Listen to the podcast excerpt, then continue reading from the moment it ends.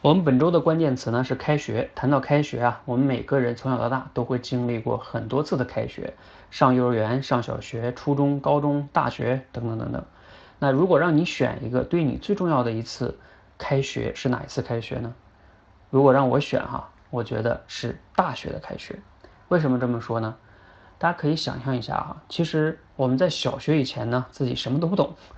中学的时候呢，刚刚有一些思考能力了。但是呢，你会发现啊，中考、高考就像两座大山一样，压着我们呢，很难去按照自己的想法去做一些选择，哪怕是大学的专业，都可能不是自己选的。而毕业以后呢，我们往往啊，要面临着生存的压力啊，甚至还有可能被逼婚啊、买房买车啊等等等等啊，就这些成功的标准给压着。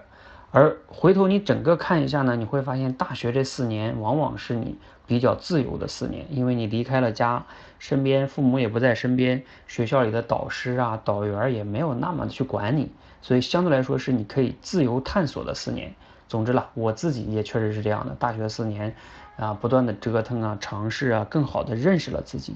所以啊，你可以想象一下，如果你今天今年还没有上大学，那你要去好好规划一下你的大学。如果呢，你已经唉大学毕业了，工作好多年了，那你可以把这期节目呢转发给你还没有上大学的弟弟妹妹们啊，或许啊他们听了呢，可以对他们的启发和帮助很大。啊，因为真的是这样，你大学如果能更好的认识自己的话，这个对于你人生后边的很多的选择都是会很有帮助的。